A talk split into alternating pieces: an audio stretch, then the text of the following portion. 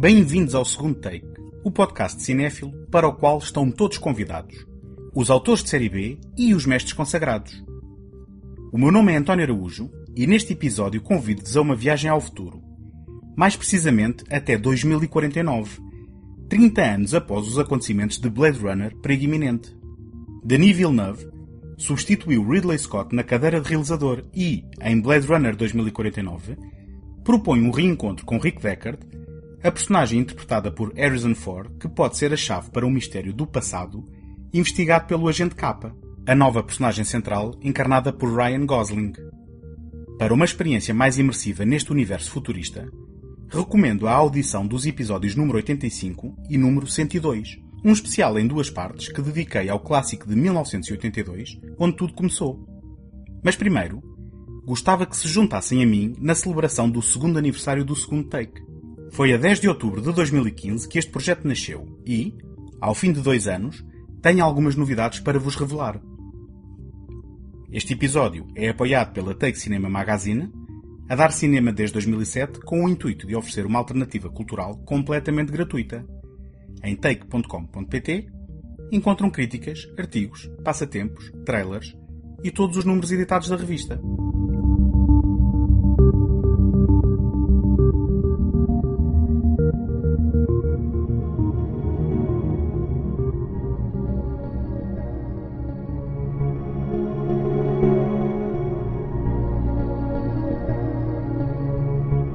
Recente episódio número 100, partilhei novamente a gênese do segundo take.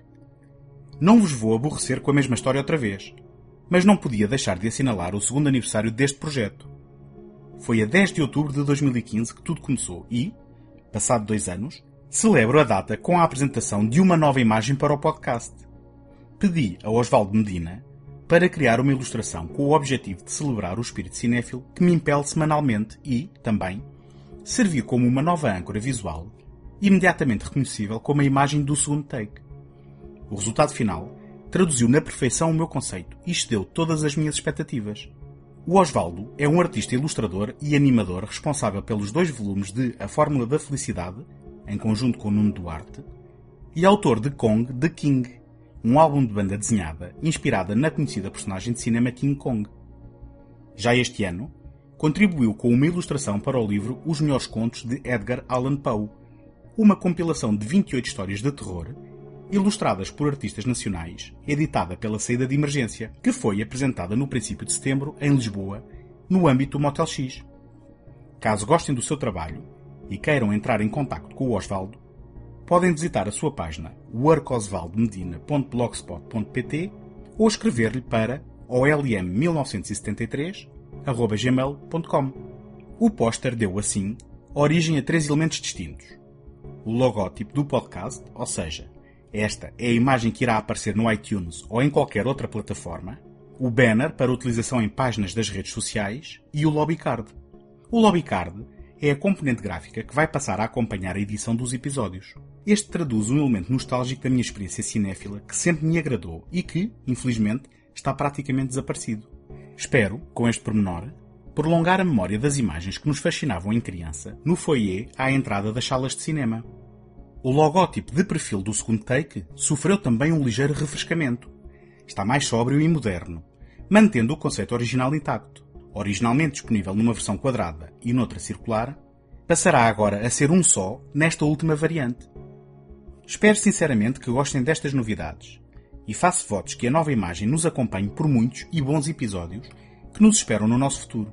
Resta-me agradecer o apoio incondicional da minha família, que me dispensa generosamente o tempo necessário para manter este projeto vivo, da malta da Take Cinema Magazine, que me tem dado a oportunidade de extravasar o meu ímpeto cinéfilo para as páginas da sua revista e da sua página da internet, e, como não podia deixar de ser, dos amigos e ouvintes do segundo take, sem os quais nada disto faria sentido. Sei que estão desse lado, mas deixem uma palavrinha de vez em quando, porque é um prazer enorme ouvir as vossas opiniões e sugestões. Não se esqueçam, estão todos convidados.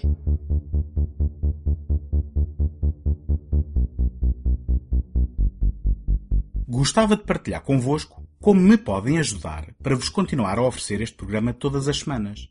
ter visibilidade no iTunes é uma componente muito significativa para o sucesso de qualquer podcast.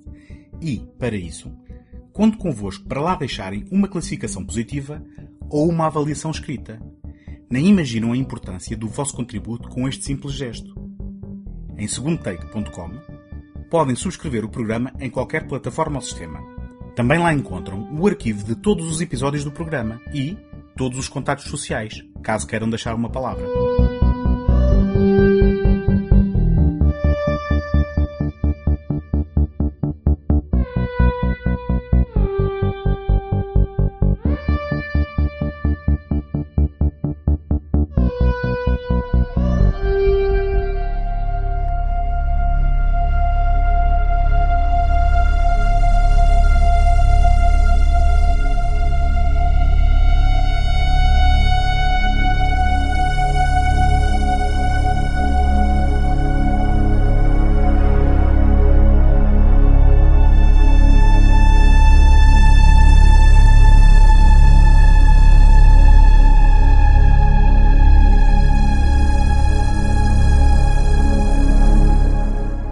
Deixem-me desde já lidar com o elefante no meio da sala. Vai ser impossível falar de Blade Runner 2049 ignorando tratar-se de uma sequela com 35 anos de atraso do clássico cozinhado alumbrando Blade Runner Perigo Iminente, de Ridley Scott. Lembrem-se que foi um fracasso a todos os níveis à data de estreia. Qual o papel de uma sequela? E qual a sua razão para existir, além de todas as motivações comerciais? Deverá uma sequela expandir o universo do filme original ou reinventá-lo? Deverá reconhecer os acontecimentos do filme que lhe deu origem ou desenvolver novas histórias, criando narrativas diferentes com novas personagens. E, nos casos em que se desenterra uma obra dezenas de anos depois, servirá apenas um desígnio nostálgico? Obviamente que as respostas a estas perguntas vão depender do gosto pessoal de cada um e, mais importante ainda, da qualidade do produto final. Veja-se o caso de Aliens, o recontro final. Também ele uma continuação de outro clássico de ficção científica de Scott, em que o seu maior trunfo foi precisamente a expansão do universo definido no filme anterior numa variante explosiva que aumentava a escala e acelerava a ação. A qualidade do filme e o forte cunho autoral de James Cameron mitigaram o peso potencialmente castrador de esta ser uma sequela de Alien, o oitavo passageiro. Depois de ver Blade Runner 2049, esta é, na verdade, a discussão mais desinteressante que se pode ter a propósito do extraordinário filme de Denis Villeneuve. O realizador canadiano, tal como Cameron, coincidência, conseguiu o impossível.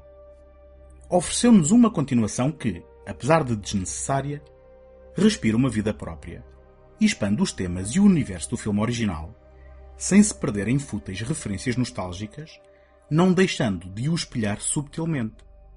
Assim, será mesmo impossível ignorar o facto que se trata de uma sequela. Porém, será com extrema facilidade que não o levaremos a peito.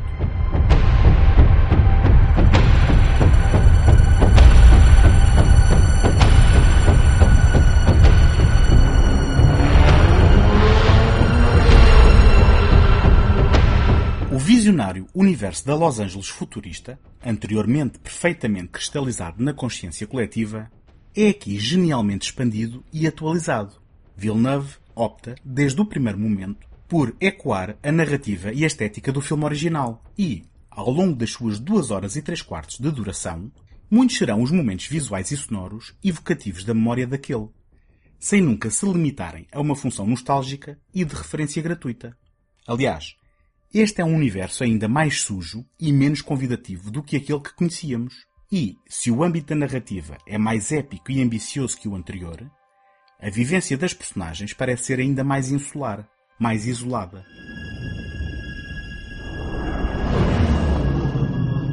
I thought you might be able to help me with the case. Any idea where I could find him? You police plan on taking me in. I would much prefer that to the alternative.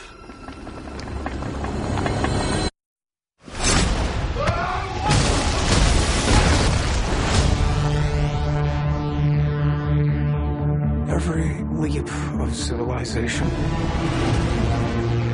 was built off the back of slaves. Replicants are the future, but I can only make so many. I had the lock, and he has the key. I think I found him. That's not possible. If this gets out, we've bought ourselves a war. You're a cop. I had your job once. Things were simpler then. What do you want? I want to ask you some questions. What happened? I covered my tracks. Scramble the records. We were being hunted. By who? Ryan Gosling é o Agente K, um Blade Runner sintético que, ao completar uma das suas missões, descobre um segredo literalmente enterrado. Ao tentar desvendar o mistério por detrás desse segredo, K chama a atenção de Nyander Wallace, o empresário responsável pelo fabrico dos escravos sintéticos, que encarrega Love de garantir que o agente é bem sucedido, na esperança de colher os proveitos para si. Entretanto, a sua investigação pode estar ligada com o seu próprio passado e com o passado do agente Rick Deckard, o regressado Harrison Ford. Se esta sinopse é algo vaga, é porque é muito difícil falar dos desenvolvimentos da narrativa sem estragar a experiência para quem ainda não viu o filme. Além disso, Villeneuve impõe um ritmo ponderado e metódico, muito ao seu estilo, que transforma Blade Runner 2049 numa vibrante experiência sensorial, onde a narrativa não é chamada para a boca de cena. Denis Villeneuve conta com um triunvirato de excepcional qualidade técnica, responsável em larga medida pelo sucesso do projeto. Roger Deakins, o genial diretor de fotografia britânico, que já foi nomeado para os Oscars 13 vezes sem nunca ter ganho, é o responsável pela captura das deslumbrantes imagens que, logo ao primeiro contacto, deixam antever um futuro estatuto icónico. Sejam as cenas de chuva e neve em Los Angeles, o nevoeiro da plantação agrícola na abertura, o laranja doentio de uma Las Vegas assolada por radioatividade ou o chiaro-escuro flutuante dos interiores da sede da empresa de Wallace. Outro vértice deste triângulo é o desenhador da produção Dennis Gassner. Desde os interiores minimalistas do Wallace até ao rigor da tecnologia do apartamento barato de capa, passando pelo visual novamente coberto de neon e reclamos publicitários de Los Angeles. Não só o seu trabalho empresta verosimilhança a um mundo construído de raiz, como o faz num contexto lógico do que conhecíamos anteriormente. Finalmente, a banda sonora a quatro mãos de Benjamin Wolfish e Hans Zimmer. Apesar de bombástica a espaços, é subtil e discreta quando assim é necessário, herdando as características eletrónicas da música composta por Vangelis, sem nos forçar temas orlhudos ou miméticos daquela, insinuando-se e dando-se a conhecer lentamente, em perfeita sintonia com o ritmo do filme. A única exceção é a recuperação de um tema marcante e reconhecível num momento-chave da reta final da película. Hampton Fancher voltou a dividir a assinatura do argumento, desta vez com Michael Green, embora aparentemente num processo mais colaborativo do que aconteceu no primeiro filme, em que foi afastado contra a sua vontade. Se na herança da história original de Philip K. Dick as principais preocupações temáticas eram a condição humana, o confronto com o que nos torna humanos e o encarar da nossa própria mortalidade, desta vez Fancher e Green colocam em primeiro plano a perspectiva da experiência sintética. Ao olharem mais para o futuro, de certa forma, apontaram um holofote à nossa vivência atual, à nossa relação com as máquinas e inteligências, artificiais ou não, que nos rodeiam, bem como às possibilidades de relacionamento que se avizinham no nosso horizonte. Joy, a companheira virtual de capa, interpretada por Ana de Armas, é a expressão maior desta reflexão. Para trás ficou o jogo do gato e do rato e o mistério neo-noir de quem seria ou não um replicante. Em 2049, as máquinas são facilmente identificáveis e, sem grande surpresa, alvo da intolerância dos humanos. Mas o que será que distingue um replicante de um ser humano? Será um conceito abstrato como a alma? Por certo, que as memórias podem ser fabricadas. Mas qual a diferença entre estas e as reais?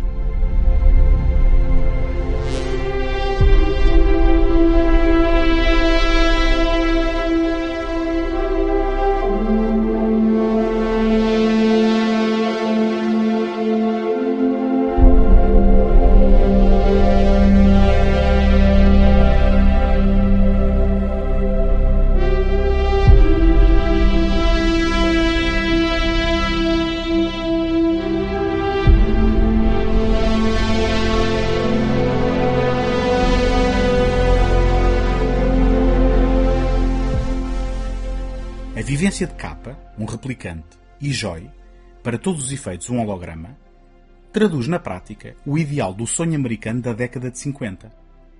A sua relação assenta em reações emocionais e, quando Joy ganha mobilidade, a sua capacidade de deslumbramento com algo tão singelo e mundano como a chuva é comparável ao deslumbramento de Kappa com os flocos de neve que caem na sua mão.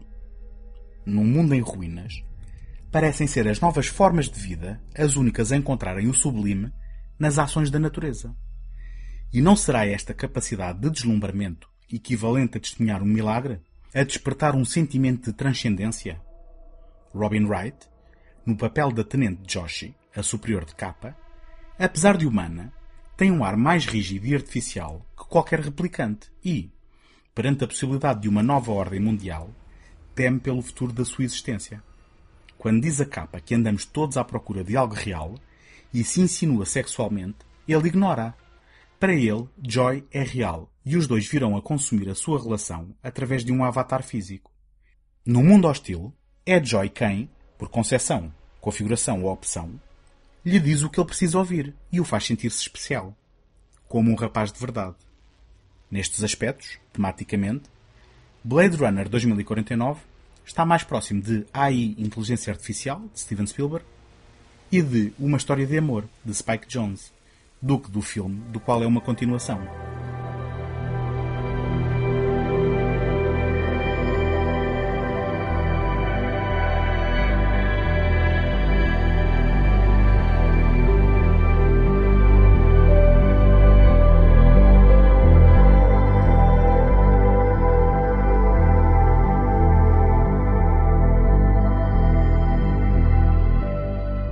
O elenco é de exceção. Ryan Gosling foi uma escolha acertada para o papel principal, pois o seu ritmo muito próprio presta-se a um desempenho um tudo nada artificial. Ana de Armas é eficiente como um produto de software que desenvolve a sua relação com o cliente, nunca traindo a realidade dos seus sentimentos. Robin Wright tem um papel ingrato. A maioria das suas cenas servem propósitos de exposição temática, constituindo, a par das cenas de Neander Wallace, os momentos menos conseguidos do argumento. A mais-valia, neste último caso, é a canastrice de Jared Leto encaixar que nem uma luva na pomposidade e pretenciosidade da sua autocentrada personagem. Mas as interpretações maiores de Blade Runner 2049 são Sylvia Hoeks como Love e Harrison Ford. Love é uma personagem incontornável e inesquecível. É o braço direito de Nyander, implacável e mortífera, com uma postura rígida e pouco natural, transparecendo, no entanto, uma qualidade algo prosaica e, mais relevante, uma luta interior entre a sua programação artificial e um vestígio de humanidade quando, a espaços, não evita escapar uma lágrima solitária, apesar da sua frieza exterior. Uma revelação. They know you're here. I came alone.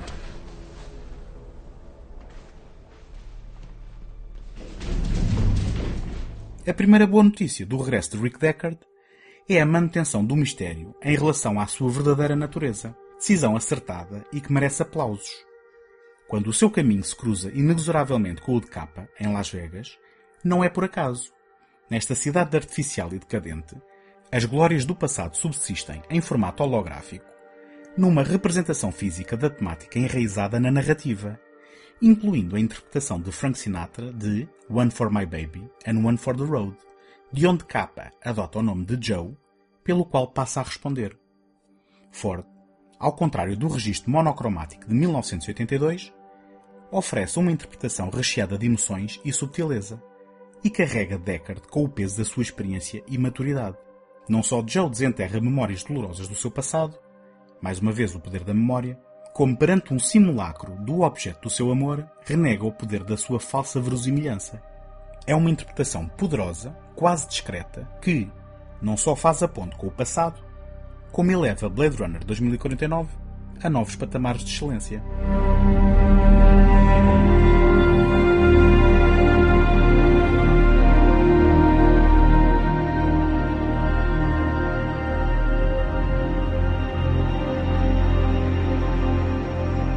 Termino por endereçar outra questão que não deve ser evitada. É verdade que há elementos narrativos que ficam em aberto e que sugerem a possibilidade de outros filmes neste universo.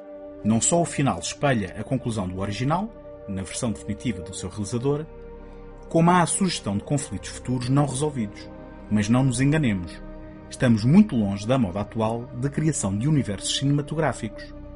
Blade Runner 2049 não será revolucionário nem tão influente como Blade Runner preguiminente, mas porque haveria de o ser. Olhando para o filme pelos seus próprios méritos, Denis Villeneuve orquestrou uma obra contracorrente da linguagem contemporânea com um ritmo e sensibilidade muito particulares e, à semelhança do que tem vindo a fazer sistematicamente, ofereceu-nos uma sublime experiência visual e sonora que, embora careça de alguma subtileza, envolve-nos tematicamente, arrebata-nos pela sua gravidade e deslumbra-nos pela audácia da sua ambição. Excepcional.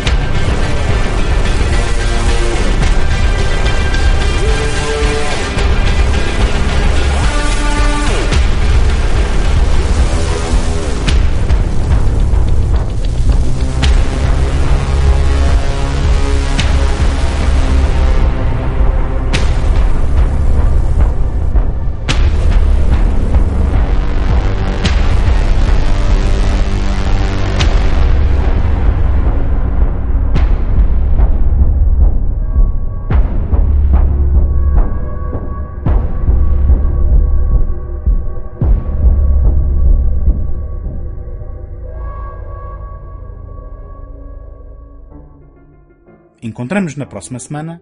Até lá, boas fitas!